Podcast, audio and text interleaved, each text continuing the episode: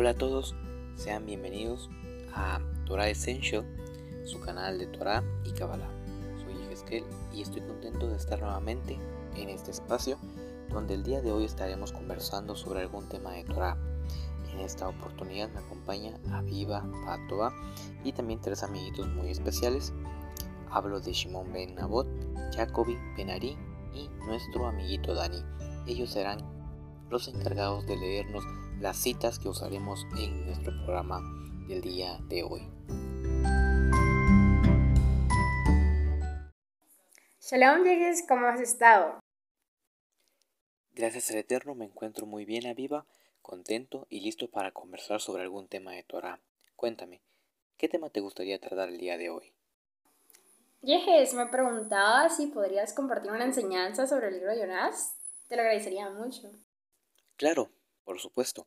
Verás, Aviva, el libro de Jonás es un libro muy interesante y para iniciar nuestro estudio sobre este libro voy a pedirle a Shimon Ben Nabot que lea el inicio del libro del profeta Jonás.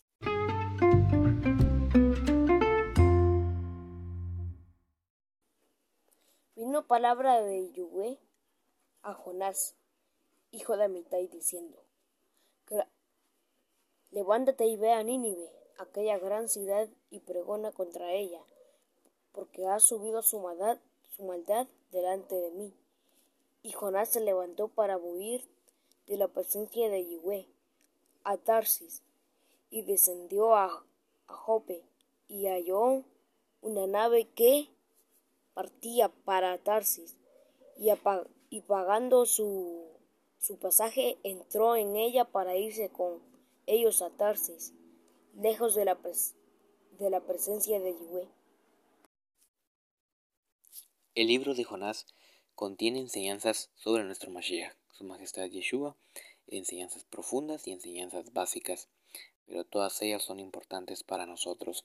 El día de hoy quiero tomar una enseñanza muy básica, práctica, que impacte en nuestra manera de pensar, en nuestra manera de actuar y en nuestra forma de ver la realidad, la vida. En el libro de Jonás podemos apreciar que el Eterno le da una misión a Jonás. Jonás no quiere cumplir con esa misión, el Eterno atrapa a Jonás, ya que él planeaba huir de la presencia del Eterno, entre comillas vamos a decir huir porque nadie puede escapar del Eterno, así que un pez se traga a Jonás, Jonás ora en el vientre del pez, el Eterno hace que el pez vomite a Jonás y Jonás se encamina para cumplir con la misión que el Eterno le había delegado. Al hombre se le ha dado una misión, y esta misión se resume en emular a su Creador, ser como el Eterno. El Eterno es justo, misericordioso, bondadoso, benigno, etc. La Torah contiene mandamientos, y estos mandamientos podríamos dividirlos en tres categorías, en tres amores, que en realidad conforman un solo amor, pero para una mejor comprensión, el día de hoy vamos a dividirlos en tres amores, el amor al eterno, el amor al prójimo y el amor propio. Estos tres amores conforman la misión que el hombre, que el hombre debe cumplir y es la misión que el Eterno le ha delegado a todo hombre. Sucede que cuando no cumplimos con esta misión, corremos el peligro de, de ser tragados por una ballena. Claro, no estamos hablando literalmente, estamos hablando de una forma metafórica,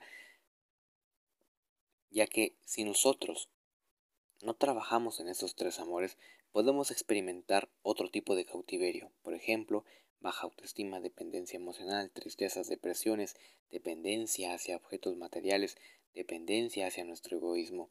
Si somos observadores, cuando leemos en la Torah, podemos apreciar y darnos cuenta que esos tres amores se hacen presentes en los mandamientos que el Eterno nos ha dado. A veces, cuando escuchamos la palabra enfermedad, pensamos solamente en las enfermedades físicas, pero nos olvidamos de que también hay enfermedades almáticas, enfermedades espirituales. Ahora debemos, hacer una debemos hacernos una pregunta, y la siguiente pregunta que debemos hacernos es, ¿cómo podemos protegernos de esas enfermedades almáticas? Nuestro amiguito Dani nos dará la respuesta.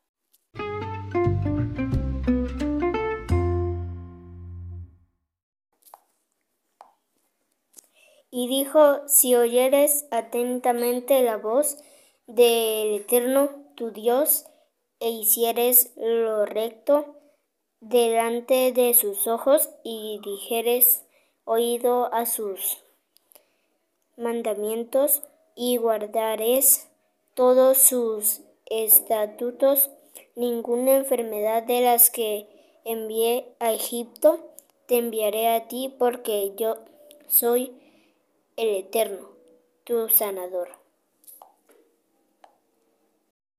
Gracias Dani por leernos esta cita de la Torá. La cita que leyó Dani la encontramos nosotros en Shemot 15:26. Entonces podemos llegar a la conclusión de que si estamos con el Eterno, no seremos presa de las tristezas, depresiones y enfermedades almáticas que ya hemos mencionado. Quiero invitarte, a Viva, a que por favor nos leas el siguiente verso. Estoy hablando de Salmos 27:10. Aunque mi padre y mi madre me dejaran con todo, el Eterno me recogerá.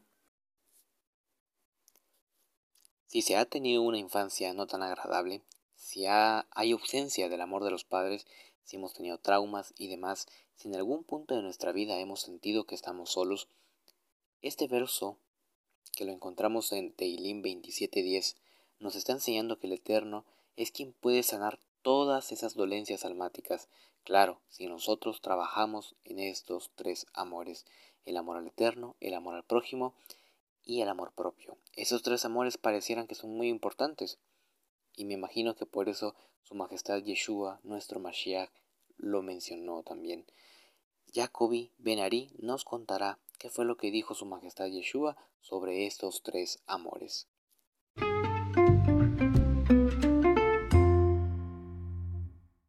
Mateo 22, 35, 40.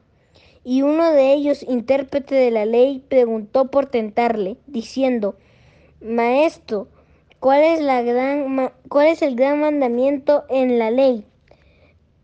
Nuestra Majestad Yeshua le dijo, amarás al Señor tu Dios con todo tu corazón y con toda tu alma y con toda tu mente. Este es el primero y grande mandamiento.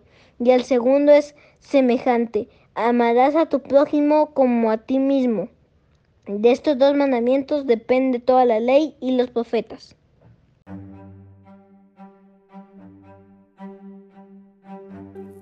Gracias Jacobi por leernos las palabras de nuestro Santo Mashiach, Su Majestad Yeshua. Estamos llegando a la recta final de nuestro programa y es importante mencionar que el equilibrio en esos tres amores será una protección contra la religiosidad, el amor propio también es alejarnos de todo aquello que ensucia nuestra alma. No solamente debemos cuidar lo que comemos, también lo que leemos, escuchamos, vemos y cómo vestimos, cómo nos conducimos. Entonces, Aviva, esto es lo que yo personalmente puedo enseñarte y comentarte sobre el libro de Jonás. Bueno, gracias Tejes por esta enseñanza, me gustó mucho, espero verte pronto.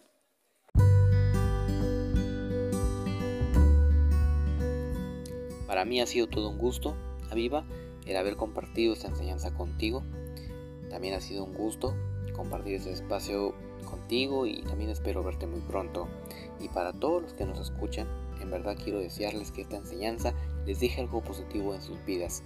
Me encantó hablar sobre el libro de Jonás y más aún con la participación de esos amiguitos, hablo de Shimon, de Jacobi y de Dani. Si les ha gustado este tema, por favor compartan el programa con sus amigos y familiares. Bueno amigos, nos vemos en el próximo episodio. Bendiciones del Eterno. Shalom.